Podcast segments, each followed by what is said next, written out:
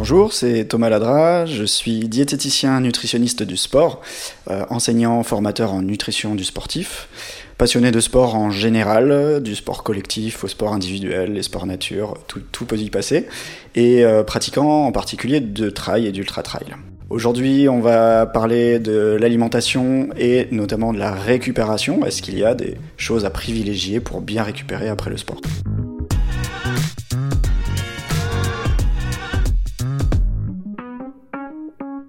Bonjour, bienvenue sur Conseil de sportifs et de sportives. Alors c'est un podcast utile, enfin je l'espère. Il vous permet de reprendre le sport, il vous accompagne dans la pratique et répond également à des questions que vous vous posez sur l'alimentation, la santé et le bien-être. Je suis Sandrine, je travaille chez Decathlon et chaque semaine, eh bien, j'ai la chance de recevoir des experts, des expertes, mais surtout des passionnés de sport. Ils sont là pour vous partager leurs connaissances, leur expérience mais aussi la passion du sport. Aujourd'hui, je retrouve Thomas, avec qui j'ai déjà fait quelques épisodes. Un sur les bienfaits de l'hydratation, un second sur la spiruline. Si vous ne les avez pas encore écoutés, eh bien, je vous les conseille, épisodes 71 et 72. Bonjour Thomas. Bonjour. Tu nous l'as dit dans l'introduction, effectivement, aujourd'hui, on va parler de bien s'alimenter pour une meilleure récupération. Donc ma première question, elle est simple est-ce que bien s'alimenter permet vraiment une meilleure récupération pour le sportif et la sportive? Oui, très clairement.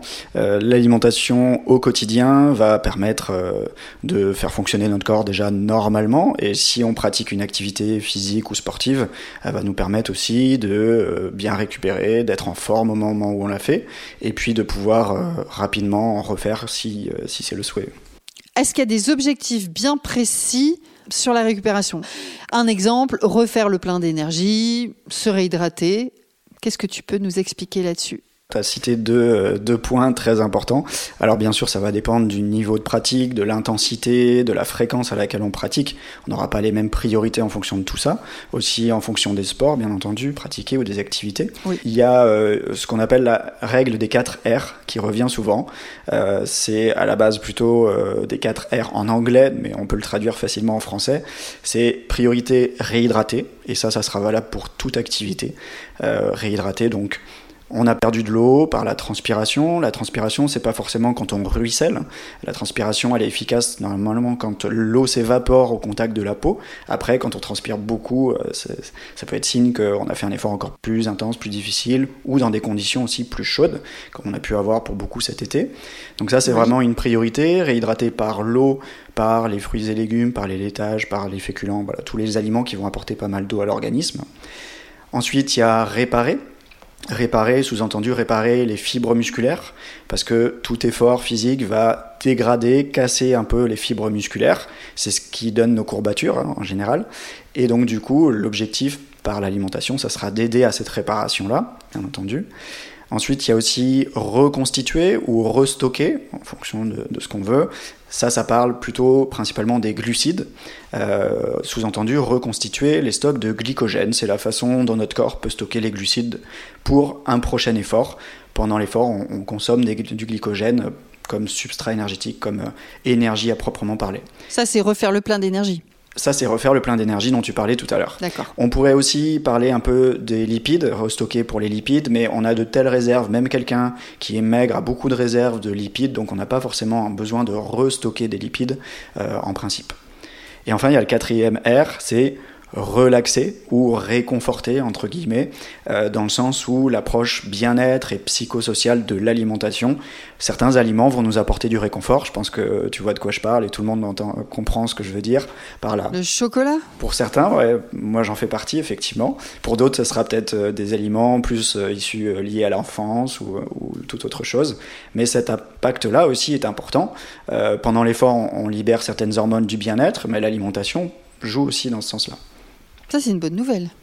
Eh oui, bien sûr. Alors, répète-moi les quatre d'affilée, tes quatre R, ça serait? Réhydrater, réparer, reconstituer et relaxer. Ok, ça marche.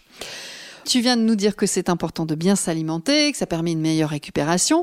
Maintenant, si on parle d'aliments, c'est quels aliments? Euh, brocoli, chou-fleur? Alors voilà, on attend souvent un aliment très précis ou on aime bien mettre dans des cases les aliments. On les mettrait plutôt dans des cases un petit peu par groupe. Alors après, il y a une chose qui peut paraître évidente, mais bien entendu, c'est comme pour l'ensemble de l'alimentation, privilégier des aliments peu transformés, plutôt bruts, euh, locaux, de saison et frais. Oui. C'est vraiment une très bonne base pour avoir de quoi bien euh, remplir euh, les, objectifs des 4 R qu'on vient de citer. D'accord. après, effectivement, il y a des aliments qui peuvent être particulièrement intéressants. le but, c'est pas de, de privilégier certains super aliments dont on entend des fois. Par contre, euh, il y a des super aliments qui poussent proche de chez nous. Les, les, baies, les fruits rouges, par exemple, sont très riches en antioxydants, donc qui aident à, récupérer après un effort. Euh, on a les oléagineux aussi, qui vont aider à reconstituer notamment les stocks de minéraux qu'on perd dans la transpiration. Tu peux expliquer ce que c'est que les oléagineux, s'il te plaît Oui, bien sûr. Les noix, les noix de Grenoble, les amandes, les noisettes, euh, noix de cajou, euh, même pistaches, etc. Toute cette famille-là, euh, qui sont des aliments qui vont apporter des fibres, des protéines, des lipides et plutôt des graisses de bonne qualité en général, mm. euh, sont très intéressants et pas mal de potassium, de magnésium notamment. Donc, euh, donc voilà, un peu les, aliments qu'on peut facilement utiliser en, post-effort et qui auront vraiment une plus-value. Euh, on peut ajouter des herbes, des aromates qui vont aussi être riches en certaines vitamines, qui vont donner du goût aussi, c'est important. Pour le quatrième R dont on a parlé, pour le plaisir, oui. Euh, ça, ça joue. Le réconfort. Le réconfort, voilà, tout à fait. Et euh, par exemple, on a parlé du chocolat pour le réconfort qui peut très bien jouer un rôle dans la récupération. Le cacao est riche en certains minéraux, en magnésium par exemple, en certains antioxydants, les fameux polyphénols dont on, en entend parler souvent. Donc ça peut très bien rentrer dans des aliments effectivement qualitatifs. Ça ne veut pas dire qu'il faut en manger 400 grammes euh, ou 1 kilo à la fin de notre effort. Et on va essayer de choisir aussi bah, la qualité du produit. Euh, je parle de cacao, je ne parle pas forcément de pâte à tartiner du commerce de mauvaise qualité. Je vois, je vois. je, pense à, à quelque chose. Récupération, crampe, chocolat, magnésium. C'est ok ou pas? Ou c'est juste une idée reçue et on dit ah quand j'ai une crampe je manque de magnésium, magnésium, chocolat, je me est-ce que c'est juste une idée reçue ou c'est vrai, Thomas? Alors, on n'a pas besoin de chercher des excuses pour manger du chocolat. Mais effectivement, les crampes, c'est une grande, une grande discussion toujours. Les crampes, c'est multifactoriel. Et de plus en plus, on se rend compte que euh, le rôle de l'hydratation est pas si énorme dans l'apparition des crampes. On se rend compte qu'il y a beaucoup de gens qui font des crampes alors qu'ils sont bien hydratés, même pendant l'effort. Euh, le magnésium joue un rôle dans la prévention des crampes, mais plutôt le magnésium qu'on va manger au quotidien. Donc c'est pas forcément en mangeant sur le moment qu'on va soulager une crampe ou qu'on va éviter les crampes dans les heures qui suivent. Donc on est d'accord pour dire que manger du chocolat régulièrement, de bonne qualité, limite les crampes. Ça peut participer un peu aux couvertures en magnésium avec d'autres aliments. Si, on compte que sur le chocolat, il va falloir en manger beaucoup, effectivement. Et là, du coup, c'est pas forcément le plus souhaitable. Ça marche. Alors dans les autres euh, super aliments en récupération, est-ce que je, me demandais si par catégorie de sport, je vais dire, euh, je sais pas, la catégorie euh, sport en salle, euh, fitness, ou la catégorie sport longue distance, comme, ben, comme tu pratiques toi le ou, ou des marathons. Est-ce qu'il y a des aliments qui rentrent plutôt dans ces catégories-là ou pas? Oui, en fonction de certaines, pratiques, de, certaines pratiques, on peut, euh, on peut axer sur une priorité ou sur une autre, et aussi en fonction des objectifs euh, du pratiquant ou de la pratiquante, c'est-à-dire si la personne veut simplement être en meilleure santé, si elle veut performer, si elle veut perdre du poids ou si elle veut prendre du muscle. On va pouvoir orienter les, les objectifs en fonction de tout ça. Est-ce que tu peux donner un exemple pour chacun? Donc oui, en fonction des activités, il peut tout à fait y avoir des, objectifs précis avec des groupes d'aliments qu'on va plutôt privilégier. On a parlé de la musculation, du crossfit, euh, de l'haltérophilie, euh, où effectivement il y a une grosse tendance musculaire. On va dégrader les muscles, les fibres musculaires, et donc il y aura un besoin peut-être plus important que certaines autres pratiques en protéines, en apport protéique. Et donc du coup là on est sur le deuxième R, réparer. Donc réparer les muscles, réparer les articulations sur des sports plus demandeurs en énergie, c'est-à-dire où on va dépenser beaucoup beaucoup d'énergie, comme la course à pied par exemple, euh, le, ski alpin, le ski de fond, des choses comme ça. Euh, là, ça va être plutôt sur reconstituer, reconstituer les stocks d'énergie, donc principalement des apports en glucides qui vont aider à refaire les stocks qu'on a épuisés un petit peu en partie ou en totalité pendant notre effort, et pour pouvoir refaire cet effort euh, prochainement. En fait, chaque R à son groupe de sport et son groupe d'aliments. Presque, sauf le premier réhydraté, c'est commun à toute pratique. Euh, bien sûr, il y a des activités où on va beaucoup plus transpirer, mais aussi d'une personne à une autre, il y a de grosses variations, donc on ne peut pas faire de généralité. Et, euh, et relaxer, euh, c'est commun aussi à toute pratique. L'alimentation en post-effort, quel que soit l'effort qu'on a fait, peut nous apporter du réconfort, puisque l'alimentation n'a pas besoin de, du sport pour nous, nous apporter du réconfort, d'une façon générale. La banane, c'est un super aliment ou pas pour toi? C'est, ça peut être un aliment très intéressant en récupération. C'est un fruit qui est un peu plus riche en glucides que la majorité des fruits.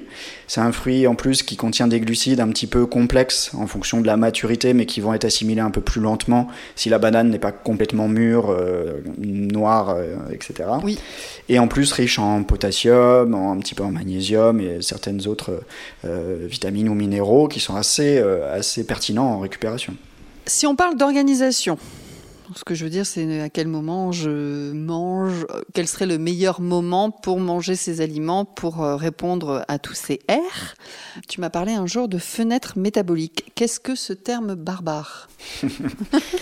La fenêtre métabolique, c'est euh, quelque chose qui a été pas mal étudié il y a déjà plusieurs dizaines d'années, qui, continue d'être beaucoup étudié, puisqu'un peu décrié par moment. On a maintenant les, pour euh, et les contre, ou les, pros et les anti. Euh, la fenêtre métabolique, ce serait un moment précis après l'effort, où ça serait intéressant de consommer certains aliments ou certains nutriments pour optimiser la récupération. Donc voilà, pour vulgariser, c'est ça la fenêtre métabolique c'est juste après Enfin, si tu me donnes un exemple concret. C'est ça. Ça serait, c'est effectivement une fenêtre juste après l'effort. Donc, en fait, dès l'arrêt de l'effort, quel que soit l'effort, mais euh, c'est plutôt pertinent pour les efforts relativement intenses. Euh, les efforts très courts de 15-20 minutes sont pas forcément concernés. Les efforts très peu intenses de 45 minutes, une heure ne sont pas forcément concernés non plus. Il faut qu'il y ait eu un stress important quand même de l'organisme où dès la fin de l'effort, on a constaté qu'il y avait certaines hormones qui étaient libérées en plus grande quantité, certaines, euh, certains mouvements au niveau des membranes cellulaires qui permettaient plus facilement l'entrée des glucides ou des acides aminés. Vous avez fait un podcast euh, récemment sur le sujet, qui sont les constituants des protéines, qui optimisent euh, la récupération. donc du coup, on a plusieurs adaptations physiologiques qui se mettent en place dès cette fin d'effort dans les 5, 10, 15 minutes après l'arrêt de l'effort et qui peut durer un peu en fonction des situations, des personnes, de l'entraînement, une heure, un peu plus selon, selon les cas. Il y a vraiment un moment propice en plus pour certains sports où c'est à ce moment-là qu'il faut manger, c'est ça? Oui, c'est un peu ça, effectivement. Après, euh, il faut bien se dire que si on ne mange pas bien de toute la journée, c'est pas en mangeant exactement ce qu'il faut juste après l'effort qu'on va révolutionner notre récupération. Si on n'a pas une alimentation équilibrée et qualitative au quotidien, la priorité, ça serait déjà de travailler sur ça avant de se dire qu'est-ce que je dois exactement manger à tel moment. Par contre, quelqu'un qui a déjà bien travaillé sur tout le reste et qui veut optimiser ça, ça peut être judicieux qui se préoccupe de quoi manger après son effort en fonction de ce qu'il pratique. D'accord, on ne doit pas concentrer nos efforts d'alimentation qu'à ce moment-là. Non, voilà, c'est pas miraculeux non plus. Oui, oui, c'est un package complet. Hein. Tout à fait. D'accord. Est-ce qu'il y a des choses, à ton avis, à ne pas faire euh, en termes d'alimentation et de récupération? Oui, il y a par exemple euh, la grande idée reçue de la bière en post-effort. La bière en post-effort C'est vrai, ça existe. Oui, alors euh, pour le, premier air réhydraté, la bière déshydrate, puisque la bière contient de l'alcool, qui est un diurétique, mm. donc qui produit de l'urine. Donc du coup, on se déshydrate alors qu'on s'est déjà déshydraté par la pratique sportive ou activité physique. Euh, elle euh, empêche ou limite la réparation musculaire, tissulaire, parce qu'elle freine pas mal de processus physiologiques. Elle limite aussi la reconstitution des stocks de glycogène et de glucides. Et euh, le seul air où elle a un impact positif, au final, c'est peut-être de relaxer ou de réconforter. Oui, j'allais dire, le, dernier. Voilà. Donc si vous prenez une bière après votre effort, euh, parce que c'est un moment avec euh, les camarades d'entraînement, ou juste pour vous faire plaisir, pourquoi pas, mais il faut pas se dire qu'on va bien récupérer avec ça. Autre chose ou... Autre chose, bon, l'alcool en général, mais je pense qu'on l'a compris. bien sûr, la junk food, tout ce qui est ultra transformé. Si on peut éviter d'en consommer juste après un effort, euh, ça sera vraiment euh, préférable pour notre récupération d'une façon générale. Ça marche. Pour conclure, selon toi, donc la récupération est tout aussi importante que l'entraînement? Alors, question difficile, il y a beaucoup de, choses qui circulent. Des fois, on entend des euh, c'est 70% l'entraînement, 30% la, la nutrition, etc on peut pas donner un chiffre comme ça. une chose est sûre, c'est que s'il n'y avait pas d'entraînement, il n'y aurait pas de récupération. Voilà, on peut pas dire que c'est aussi important. Plutôt, il faut le raisonner en objectif. Si on a l'objectif de performer, de progresser euh, ou d'atteindre vraiment euh, un niveau élevé, alors ça sera indispensable de s'en préoccuper de sa récupération en post-effort. Euh, par contre, si c'est un objectif de bien-être, de santé, déjà essayer de voir de quoi on a envie, de quoi notre corps a besoin à ce moment-là.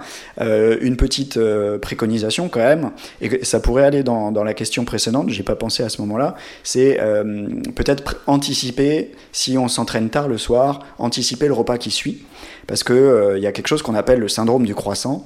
je ne sais pas pourquoi le croissant en particulier, mais beaucoup l'auront peut-être expérimenté, c'est que si on ne prépare pas à l'avance notre repas, après l'effort, en fin de journée, en étant fatigué de notre séance, de notre journée, on va être tenté de manger des choses qui vont aller vite, qui vont être plus grasses et plus sucrées.